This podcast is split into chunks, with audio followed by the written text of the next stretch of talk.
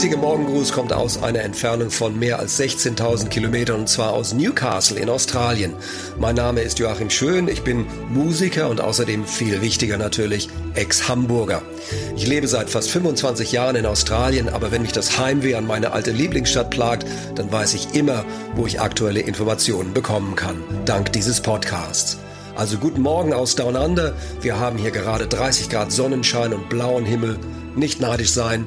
Ich präsentiere Ihnen jetzt Episode 35. Wecker am Morgen. Alles, was Hamburg bewegt. Der tägliche Podcast vom Abendblatt. Wow. Das finde ich ziemlich faszinierend. Also wo unser Podcast überall gehört wird. Natürlich vorrangig in Hamburg und Umgebung, weiß ich klar, aber halt auch weltweit. Von Ägypten bis Dänemark, von Österreich bis Thailand und dann halt auch einige Hörer in Australien. Und einen davon haben wir eben gehört, nämlich Joachim Schön. Viele Grüße nach Down Under und herzlich willkommen an diesem Donnerstag natürlich auch an all unsere Podcast-Freunde hier in der Hansestadt. Mein Goldjunge und Superproducer Sebastian Günther ist weiterhin krank. Gute Besserung, mein Lieber. Aber Allein ist einfach nicht so gut wie zu zweit. Deshalb habe ich mir eine Vertretung eingeladen bzw. zugeschaltet, sozusagen ein Co-Moderator. Guten Morgen und willkommen, Boris Brandt. Schönen guten Morgen, mein Lieber. Boris, du als Chef von Hamburg 1, ich frage jetzt einfach mal, bist du nicht ausgelastet oder wieso hast du jetzt Zeit für mich? Das, das wird für dich ganz neu sein, aber ich bin einfach dein Freund und finde dich total toll.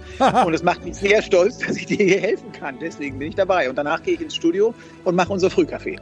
Ah, da moderierst du ja mit. Da moderiere ich mit, ja. Da mache ich mit meinem Freund äh, und mit meinem Kollegen äh, Marcel Ostwald mache ich zusammen eine wunderbare Morning-Sendung zwischen 8 und 9. Und dann noch der Zweitjob hier bei Bäcker am Morgen. Boris, dann tu doch gleich mal was für das viele Geld, was dir das Abendblatt natürlich nicht zahlt. Bitte einmal die Themen, die wir für heute vorbereitet haben. Ja, wir haben als erstes eine etwas verrückte Geschichte. Hamburger Politiker gehen zur Fortbildung. Da werden viele sagen, na Mensch, das wurde aber Zeit. Nur, in was lassen sich diese denn tatsächlich fortbilden? Es ist kein Scherz, es geht um den Job des Standesbeamten. Also, das fängt ja schon mal gut an, finde ich. Unser zweites Thema, bitteschön. Vorgestern hattet ihr hier bei Bäcker am Morgen die Top 10 der meist gegoogelten Begriffe in Verbindung mit Hamburg drin. Und nochmal etwas ähnliches gibt es gleich nochmal, nämlich die Top 10 der meist gekauften Geschenke beim Otto-Versand. Grandiose Idee. Da gibt es sicherlich auch die ein oder andere Inspiration für ein feines Weihnachtsgeschenk. Oder aber es ist auch eine Warnung, Boris, vielleicht das, was alle kaufen, lieber nicht, von wegen das Geschenk soll einmalig sein. Also bisher läuft das, finde ich, ganz ordentlich mit dir, Boris. Und bitte jetzt das letzte ausführliche Thema für heute. Die Ampel hatte gestern die ganze Nacht durchkonferiert, um eine Lösung im Haushaltsstreit zu finden. Irgendwann so zwischen 5 und 6 Uhr morgens hatten die Herren ein Ergebnis. Bringen solche Marathonsitzungen überhaupt etwas? Jeder Arbeitnehmer ist doch schon genervt, wenn er ein Meeting über sich ergehen lassen muss, was länger als zwei Stunden geht. Wir haben einen der Top-Coaches für Mitarbeiterführung und Unternehmenskultur hier aus Hamburg heute an Bord, nämlich Lars Hartenstein. Der wird uns gleich mal erklären, welche Fehler wir in Meetings generell vermeiden sollten. Und da sage ich doch mal, liebe Chefs, gut zuhören, denn meistens sind ja die Chefs an den nervigen Meetings schuld. Der Erkenntnisgewinn ist bei unserem Gast garantiert. Außerdem natürlich auch noch der 360 Grad Nachrichtenüberblick über den Rest, also über die News, die wir nicht so ausführlich behandeln. Boris, bist du bereit? Yes, loslegen bitte.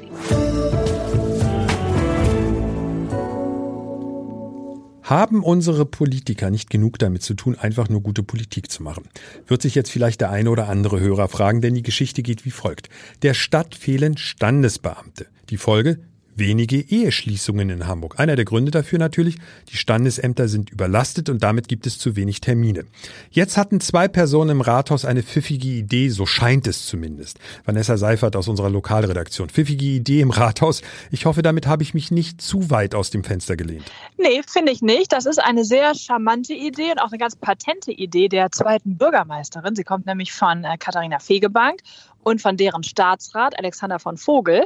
Man hat eben festgestellt, es gibt immer weniger Trauungen in Hamburg. Und das liegt nicht daran, dass die Hamburger nicht heiraten wollen, sondern daran, dass die Standesämter überlastet sind, dass es einfach keine Termine gibt oder man sehr, sehr lange im Voraus einen Termin buchen muss.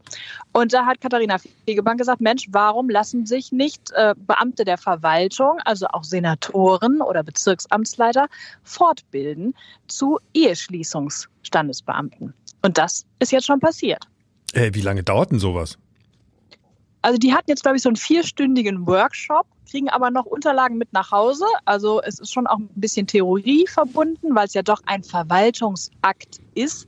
Nichtsdestotrotz muss man bei so einer Trauung vielleicht nicht ganz so viel Fachwissen mitbringen, sondern viel mehr Empathie. Ja, das würde, glaube ich, schon helfen, gar keine Frage. Vanessa, bin ich dann nach vier Stunden ein, ein richtiger, echter Standesbeamter? Nein, nein, nein, bist du nicht. Da muss man auch genau sein, denn als Standesbeamter hast du natürlich noch ganz andere Aufgaben, die auch sehr viel Expertise, Fachwissen erfordern. Wenn man zum Beispiel, weiß ich nicht, eine Geburt aus dem Ausland beurkunden muss, etc. Das geht alles natürlich nicht so schnell. Man ist dann Eheschließungsstandesbeamter. Man ist also befugt, Trauungen vorzunehmen. Also ich darf diese berühmte Frage stellen und sie ist dann auch final sozusagen. Wollen Sie die hier Anwesende und, und so weiter und so weiter? Das darf ich stellen. Ja, du hast auch einen Workshop. Hast auch einen Workshop genau. Ja, ich könnte das jetzt auch schon aus dem Stand sozusagen. Das ne? Empathie habe ja. ich ab und zu auch mal für Leute. Und tatsächlich ja. kann ich dann also, der, der, der Bürgermeister, also Herr Tschentscher macht nicht mit, aber Frau Fegebank. Oder hat der Bürgermeister gesagt, ob er vielleicht auch, auch mal dabei sein will? Das weiß ich nicht. Aber für empathisch halte ich Peter Tschentscher auch. Aber ich glaube, hier war das erstmal ein freiwilliges Angebot. Katharina Fegebank macht mit. Der Finanzsenator ist dabei, Andreas Dressel. Agnes Tjax, der Verkehrssenator, ist dabei. Ralf Neubauer hat ja schon seine Premiere gehabt, der Bezirksamtschef von Hamburg Mitte. Er hat ja schon die Citymanagerin Brigitte Engler getraut auf einer Backkasse auf der Elbe und das war sein, seine Premiere als Standesbeamter. Ich finde das ja wirklich abgefahren, aber irgendwie stelle ich mir auch die Frage, ich dachte immer, die haben so viel zu tun, die Politiker. Haben sie natürlich auch. Und das sagen sie auch. Sie sagen, es ist erstmal eine unterstützende Geste. Und natürlich haben sie genug andere Arbeit und sie springen eben bei Bedarf ein. Man muss aber fairerweise sagen, dass äh, das Gros der Arbeit wird sicherlich erledigt auch durch pensionierte Standesbeamte, die jetzt nochmal aus dem Ruhestand zurückkommen können für Trauungen. Und so hofft man eben einfach mehr Termine, also 400 statt bisher 300 Termine im Monat anbieten zu können. Vielleicht der große Renner, unsere Bürgermeisterin, unsere zweite Bürgermeisterin, pardon, so viel Zeit natürlich muss sein, Katharina Fegebank als Standesbeamtin. Da gibt es sicherlich Selfie-Alarm. Danke an Vanessa Seifert, die diese Geschichte für abendblatt.de recherchiert hat. Das Zeitfenster schließt sich. Zwar langsam, aber es schließt sich unerbittlich. Und zwar für diejenigen, die noch nicht alle Weihnachtsgeschenke beisammen haben. Deshalb jetzt von uns ein spezieller Service. Was wird im Moment beim Hamburger Otto Versand am meisten bestellt. Unsere Lokalredakteurin Vivian Valentina hat die Top 10. Vivian, diese Liste ist in der Theorie natürlich für alle Unentschlossenen eine Hilfe, eine Inspiration. Und für alle, die etwas Besonderes schenken wollen, ist es dann eher eine Ausschlussliste. Also was auf dieser Liste steht, schenke ich lieber nicht. Sonst ist mein Geschenk ja beliebig. Ist diese Interpretation richtig? Ja, es stehen ein paar Überraschungen auf der Liste, würde ich sagen. Ähm, und einiges davon eignet sich auf jeden Fall als Weihnachtsgeschenk. Okay, darf ich fragen, gibt es Sachen auf dieser Liste, die du selbst schon einmal bekommen hast? Nein, tatsächlich Nein. nicht. Okay, gut, wir nähern uns so langsam. Gleich lüften wir das Geheimnis. Zweitens, hast du selber schon mal was davon verschenkt zu Weihnachten? Tatsächlich auch nicht. Nee. Okay, ich kenne die Liste noch gar nicht. Ich bin mega gespannt. Ich hoffe, unsere Hörer auch. Wir fangen mit Platz 10 jetzt mal an. Ja, auf Platz 10 steht ein, ich würde sagen, Klassiker. Ähm, das Spiel Switch Sports für die Nintendo Switch. Okay, ist jetzt nicht die Mörderüberraschung. Sowas können wir da erwarten in der Top 10, oder? Auf jeden Fall, würde ich auch sagen. Platz 9? Platz 9 sind Apple AirPods Pro, ähm, wow. zweite Generation, die neuen, 2023, also die teuren. Mhm, absolut, aber klar, wünscht sich jeder. Platz 8. Ja, jetzt wird's nämlich lustig. Also auf dieser Liste sind äh, Produkte vertreten, die mich sehr überrascht haben, unter anderem Spannbettlaken. Äh, auf Platz 8 sind Spannbettlaken in der Farbe Physalis, äh, das ja. Doppelpack. Ist das jetzt eine, eine, Weihnachtstradition, sowas zu schenken, oder ist das einfach ein Dauerbrenner? Das habe ich mich auch gefragt und habe dann auch mit dem Pressesprecher von Otto gesprochen und der hat mir gesagt, äh, dass das nichts mit Weihnachten zu tun hat, äh, aber Spannbettlaken auch außerhalb der Weihnachtszeit immer wieder unter den beliebtesten Artikeln vertreten sind. Aber es möchte definitiv niemand zu Weihnachten geschenkt bekommen. Nein, also ich möchte das auch nicht bekommen. Platz sieben. Äh, Platz sieben ist eine Steppjacke, eine taillierte Übergangsjacke. Eine Übergangsjacke, ja. Das könnte schon passieren, dass es die mal zu Weihnachten gibt, oder? Ja, könnte passieren. Könnte aber auch sein, dass jetzt äh, bei der Wintereinbruch irgendwie dazu geführt hat, dass man nochmal eine Steppjacke kauft. Kann alles sein. Nicht typisch Weihnachten, passt aber in die Jahreszeit. Platz 6. Äh, Platz 6 ist wieder ein Spannbettlaken, diesmal in der Farbe Blackberry. Also in lila, im Einerpack aber. Na, ein Glück. Jetzt sind wir schon in der Top 5. Ja, Top 5. Ähm, auf Platz 5 ist Mario Kart 8 Deluxe für die Nintendo Switch. Also auch ein okay. Nintendo-Spiel. Passt definitiv zu Weihnachten, wünschen sich Kinder und bestimmt auch ein paar Erwachsene. Platz 4. Platz 4 ist wieder ein Spannbettlaken. Nein, also das ist, du, du nimmst mich nicht auf den Arm, oder? Diesmal aber in der Farbe Orange. Ja, dann wird ja alles klar. Platz 3, die Top 3. Ja, Platz 3 ist wieder etwas überraschend ein Handtuchset. Handtuchset Vanessa. Mhm aus 100% Baumwolle. Ich hoffe mal, wir, wir, wir müssen nicht irgendwann feststellen, dass es ziemliche Einfallslosigkeit bei den Geschenken auf dieser Welt gibt. Also ich hoffe sehr, dass es kein Geschenk ist. Ansonsten äh, ja, überlegt nochmal, ob ihr vielleicht äh, was anderes verschenken Aber wollt. siehst du, vielleicht war das, was ich am Anfang sagte, doch gar nicht so falsch. Es ist auch eine gewisse Ausschuss, Ausschlussliste. Also die Sachen, die da draufstehen, sind nur zum Teil für Weihnachten verwendbar. Auf jeden okay. Fall. Nummer zwei. Nummer zwei sind Apple AirPods, ja. äh, die zweite Generation aus 2019. Okay, weil die sind ja wahrscheinlich billiger jetzt. Wahrscheinlich sind die billiger, genau. Okay, ja, also das kann ich ja Die sind tatsächlich sogar billiger, ja. Und du siehst ja in der U-Bahn, du siehst ja überall jeden mit diesen Dingern rumlaufen mittlerweile. Das ist ja Wahnsinn. Platz eins. Platz eins. Ja, man könnte denken durch die Switch-Spiele, dass sich da vielleicht auch irgendwas mit der Switch-Konsole verbirgt. Das ist aber nicht so. Es ist Sag jetzt nicht ein Spannbettlaken. Nein, kein Spannbettlaken, aber es ist äh, was für die PlayStation 5 und zwar die Controller dafür. Macht ja Sinn. Macht ja Sinn, habe ich dann auch gelernt, weil äh, diese Controller auch äh, koppelbar sind mit der Switch. Das ist insgesamt eher so eine traditionelle Liste, oder? Was ich beim Otto-Versand kaufe, liegt vielleicht. Also ich würde tippen, vielleicht bei Amazon könnte die Liste anders aussehen. Ich denke auch, bei Amazon sieht es bestimmt anders aus. Und äh, allgemein würde ich aber sagen, Elektronikgeschenke, das ist, glaube ich, schon recht typisch für Weihnachten. Danke an unsere Lokalredakteurin Vivian Valentina. Und ganz wichtig an dieser Stelle ein herzliches Willkommen auch vom Bäcker am Morgen-Team, denn Vivian ist erst seit zwei Wochen hier im Haus beim Abendblatt. Frage mal an meinen heutigen Co-Moderator Boris Brandt. Hast du schon mal etwas von dieser Liste verschenkt? Nein, habe ich nicht. Wobei eine Übergangsjacke, muss ich sagen, geht immer. Und ich selber, genau wie meine Frau, haben sicher zwölf Übergangsjacken im Schrank. Hilft dir diese Liste weiter? Weißt du jetzt, was du schenken sollst oder ist das schon abgehakt? Äh, das ist schon abgehakt. Ich bin top vorbereitet. Und du kannst jetzt natürlich nicht drüber reden. Nein, gar nicht. Kein Mucks, werde ich sagen. Also meine Frau und ich, wir schenken uns zu Weihnachten grundsätzlich nichts. Es liegt nicht daran, dass wir uns nicht ausstehen können, sondern es liegt ein bisschen an Folgendem. Sandra hat nämlich exakt vier Wochen vor Weihnachten Geburtstag, also am 24. November, und ich habe am Ende des Jahres Geburtstag, also da gibt es eh schon genug Geschenke für uns. Boris, wie geht es jetzt bei Bäcker am Morgen weiter? Also erstmal haben wir jetzt den Nachrichtenüberblick. Was ist heute, morgen noch wichtig? Und danach kümmern wir uns um ein Thema, zu dem jeder eine Meinung hat. Wie können wir Meetings so gestalten, dass sie auch wirklich was bringen? Und da bin ich sehr gespannt, weil in der Regel also eine 50-prozentige Erfolgsquote für Meetings wäre ja schon hoch, aber in der Praxis sieht das oft anders aus. Unser Gast Lars Hartenstein hat dazu ein paar sehr interessante Ideen. In zwei Minuten legt er los. Der Hamburg Nachrichtenüberblick bei Becker am Morgen. Ich bin Holger Dilk. Guten Morgen. In Hamburg lässt die Grippesaison aktuell noch auf sich warten. Rund 2700 Fälle wurden innerhalb eines Monats bis Anfang Dezember registriert. Im vergangenen Jahr waren es in der gleichen Zeit schon fast 60.000 Influenza-Fälle. Die Kassenärztliche Vereinigung rät weiterhin unbedingt zur Impfung. Im Prozess um einen versuchten Mord in Niendorf könnte heute das Urteil fallen. Zunächst werden die Plädoyers gehalten. Der 49-jährige Angeklagte soll im Mai dieses Jahres aus rechtsradikalen Motiven mit einem Gewehr auf die Wohnungstür seiner pakistanischen Nachbarin geschossen haben. Verletzt wurde bei der Tat niemand. Tragischer Unfall in Wilhelmsburg gestern Nachmittag auf der Neuhöfer Straße wurde dabei laut Feuerwehr ein Radfahrer von einem LKW erfasst und überrollt. Der Mann starb noch an der Unfallstelle. Der LKW-Fahrer erlitt einen Schock.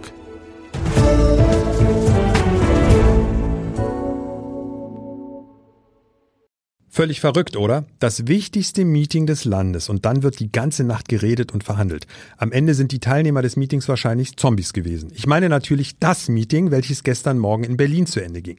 Die Marathon-Nachtsitzung zwischen Scholz, Habeck und Lindner.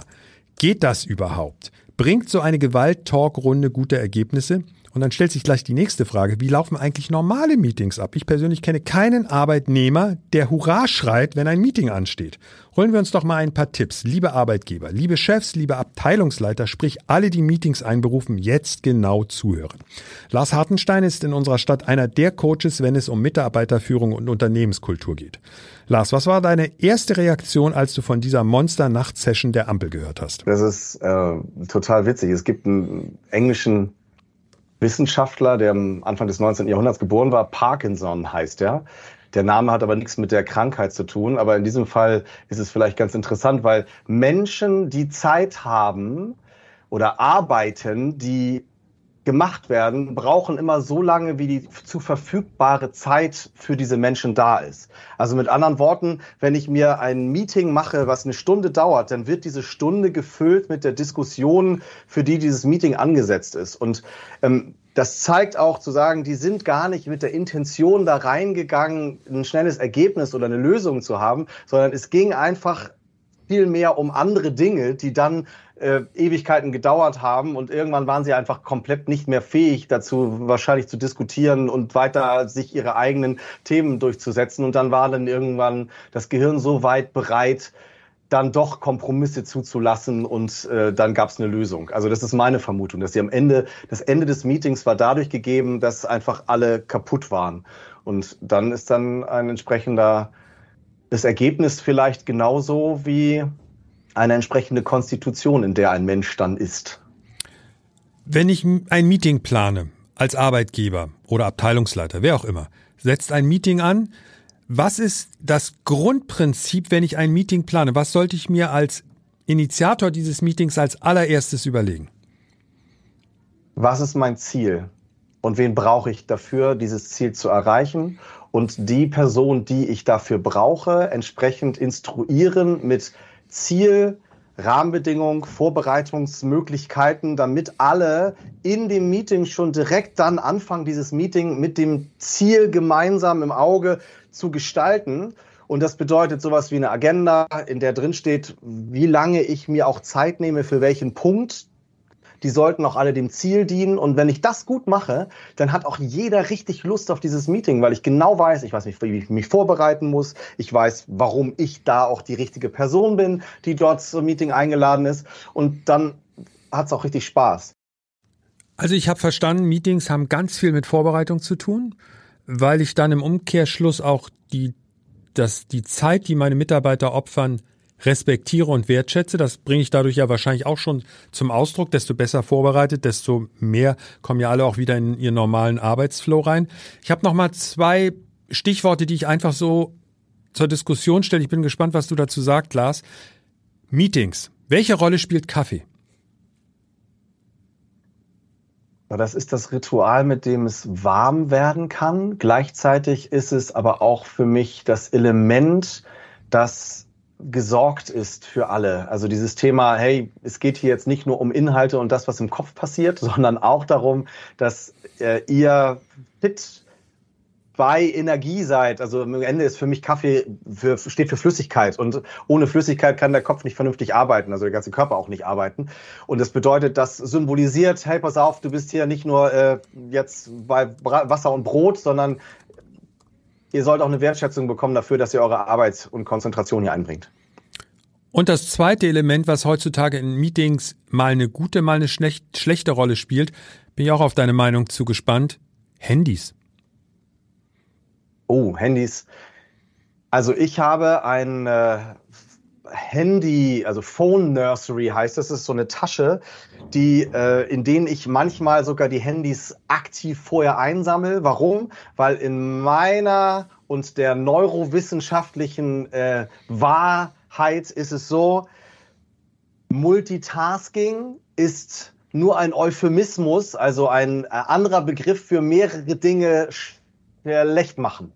Also ich kann mich gar nicht auf zwei Dinge konzentrieren. Und in dem Moment, wo eine Person das Handy rausnimmt und darauf fokussiert, ist das ja auch ein kompletter Aufmerksamkeits- und Respektentzug aller anderen, die konzentriert und fokussiert auf das Thema und aufeinander da sind. Das bedeutet, äh, ich sage das immer so, ein Handy am Tisch mit Display nach oben hinlegen ist wie ein nonverbaler Mittelfinger in Bezug auf die Wertschätzung der anderen. Weil wenn hier etwas passiert und aufblinkt, dann ist automatisch mein Gehirn in der Aufmerksamkeit sofort da, weg von den anderen und ich bin halt weg, rausgezogen und habe denen damit einen also die kalte Schulter gezeigt, ne? den Rücken zugedreht oder wie auch immer. Und das, ähm, ich bin dann sogar noch ein bisschen extremer mit meinem Mittelfinger. Personalcoach Lars Hartenstein über eine vernünftige Meetingkultur.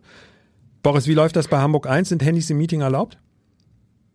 Ähm, äh, normalerweise würde ich am liebsten sagen nein, aber das wäre dann gelogen, mache ich natürlich nicht. Äh, Meetings, ähm, da liegen die Handys nebendran.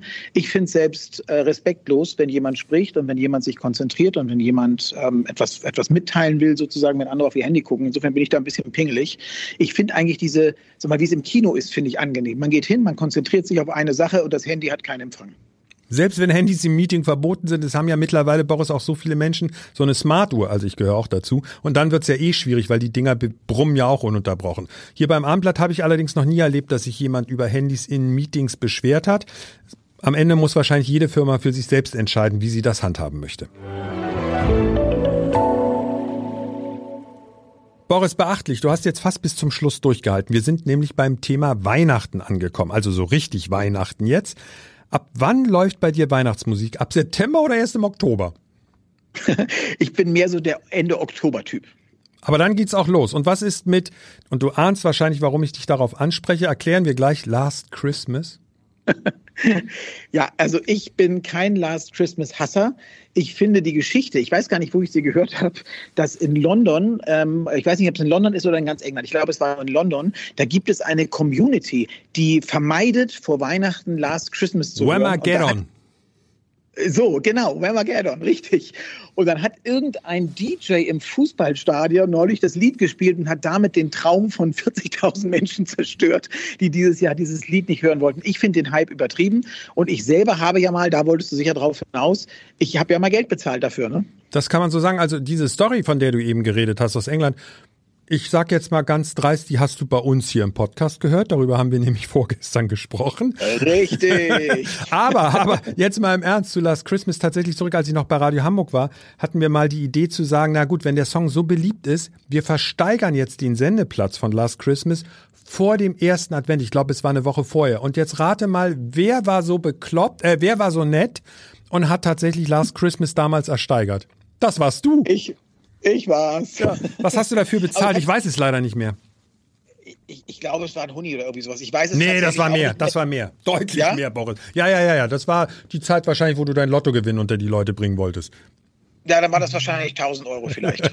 nee, jetzt mal im Ernst, ich weiß es nicht mehr, aber es war eine ordentliche Summe. Die war damals natürlich für die Radio Hamburg Charity und es war schon sehr, sehr lustig am Ende Last, weil es haben sich ja auch so viele Leute darüber über dich beschwert. Du warst, warst bei einigen Leuten richtig verhasst und bei anderen warst du der ganz große Held. Also, Mal sehen, wie es bei meinem Abendblattkollegen André Zandvakili zu Weihnachten zugeht. Unser Polizeireporter, das ist ja der Mann, der nie um den heißen Brei herumredet. André, wann kommst du in Weihnachtsstimmung? Ja, also meine Frau dekoriert immer die Wohnung so ein bisschen, also wirklich geschmackvoll, nicht so kitschig überlastet, aber die hat da so ein richtiges Farbkonzept und macht das so richtig schön weihnachtlich. Und das bringt mich dann schon so in Weihnachtsstimmung. Also das heißt, dass so ein gleitender Prozess, das geht eigentlich mit dem ersten Advent los, dann gleitet man so langsam Richtung Weihnachten. Und dann wird immer was oben drauf gelegt sozusagen. Nö, das ist, also der Tannenbaum kommt ein bisschen später, der ist nicht gleich da, der wird dann noch geschmückt. Wir haben da immer so Holzfiguren, da kaufen wir jedes Jahr ein, zwei dazu. Und äh, sonst ist die, die Stube oder das Wohnzimmer schon so ein bisschen weihnachtlich angehaucht. Ist so ein bisschen Bordeaux-Rot, was sie immer so liebt. Finde ich auch toll. Also du, du gehst da mit? Ich gehe da voll mit. was ist der ultimative Weihnachtssong für dich, André? Das ist eigentlich, wie heißt sie? Carrie? Mariah Carey. Mariah Carey heißt die All I Want for Christmas. Tatsächlich? Ja, das finde ich toll. Da denke ich nämlich an meine Frau und das ist auch wirklich die einzige, die ich brauchen würde. Hallo, was für eine Liebeserklärung hier Total. bei uns. Mega. Und was ist das No-Go an Weihnachten? Ich tippe mal, wenn deine Frau nicht da wäre. Das wäre ein absolutes No-Go, aber No-Go ist für mich auch schlechtes Essen und eine schlecht gedeckte Tafel. Ich sammle Besteck und habe da über 300 Teile, so das ist so altes Besteck, wo es für jeden jede Sache so von Flohmärkten oder guckst du richtig bei eBay? Ich habe da richtig bei eBay geguckt, aber auch an, auf Antikmärkten und so. Und das ist denn so ein Muster, das durchgehend ist. Da gibt es Limonadenlöffel, Sardinenheber, Puderstreuzelöffel, alles Mögliche. Und das wird dann äh, für Weihnachten gemacht. Wir haben auch ein extra Weihnachtsgeschirr das nur zu der, also vom Motiv her zu der Jahreszeit passt und das ist dann einfach schön. Das haben wir auch, so mit Goldrand und das hat meine Frau geerbt und ich finde das auch ganz toll. Weißt du, was mich nur daran nervt? Nö. Es kann ich in Geschirrspüler. Das stimmt, aber dafür habe ich ja auch geheiratet. Moment, wasch, wäschst du ab? Oder Nein, lässt du abwaschen? Ich lass abwaschen. André, hallo, jetzt noch einen schönen, schönen Macho zum Schluss oben drauf. Aber es ist ganz wichtig für dich, dass der Tisch gut gedeckt ist. Das muss sein an Das ist, ist wichtig. Aber beim Abwaschen helfen auch meine Kinder. Also das ist Du hast das so organisiert. Ja, ja, ja. Ich habe so ein bisschen den Draufblick dann und dann. Ja, es muss ja auch einer die Kontrolle haben, ist völlig klar. Ja, außerdem halte ich Weihnachten immer nicht durch und dann trinkt man ja auch ein bisschen was und es ist immer so ein Running Gag, mich dann schlafend auf der Couch zu fotografieren. Unser Polizeireporter André Zandvakili, ich hab's ja gesagt, ein Mann der klaren Worte in jeder Hinsicht, auch beim Thema Abwaschen. So, Boris, hat dir die Produktion dieses Podcasts auch ein bisschen Spaß gemacht jetzt am Ende? Ja, das hat mir richtig Spaß gemacht. Ähm, und ich würde mich jetzt dann auch sofort überall bewerben. Also überall wo? beim Hamburger Abendblatt. Nicht woanders. Ähm, aber ich, mir hat es wirklich, nein, ernsthaft, mir hat das wirklich Spaß gemacht, weil es mal was, erstens was anderes ist und zweitens mal, weil diese kontrolliert kreative Arbeit äh, ist das, was ich sonst nicht mache. Ich bin sehr unkontrolliert sonst oder sehr kontrolliert. aber das beides zusammen, dass man gewisse Sachen hat, die man sagen muss und gewisse sagen, Sachen hat, wo man Freiraum hat, das finde ich toll. Hat richtig Spaß gemacht. Ja, apropos Freiraum, du bekommst jetzt natürlich als Dankeschön von uns dafür, dass du heute eingesprungen bist, einen exklusiven Slot. Und ich tippe mal, du nutzt ihn für deinen Arbeitgeber Hamburg 1, oder?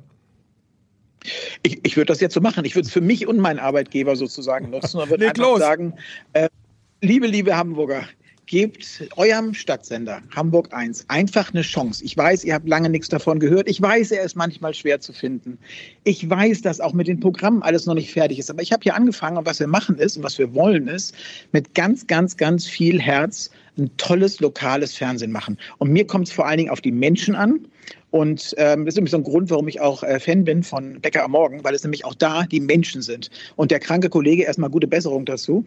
Ähm, und Marcel, die machen das wirklich toll. Und ich, ich mag das gerne, wenn ich, wenn ich Informationen von Menschen bekomme und nicht nur die Information.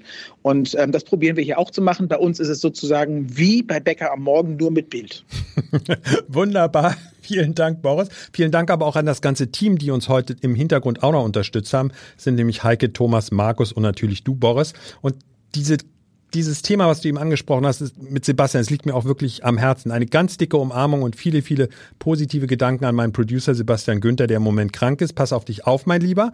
Und an alle unsere Podcast-Freunde jetzt, danke fürs Zuhören und bye bye. Ein Podcast von Funke. Weitere Podcasts vom Hamburger Abendblatt finden Sie in unserer Abendblatt Podcast App und auf abendblatt.de slash podcast.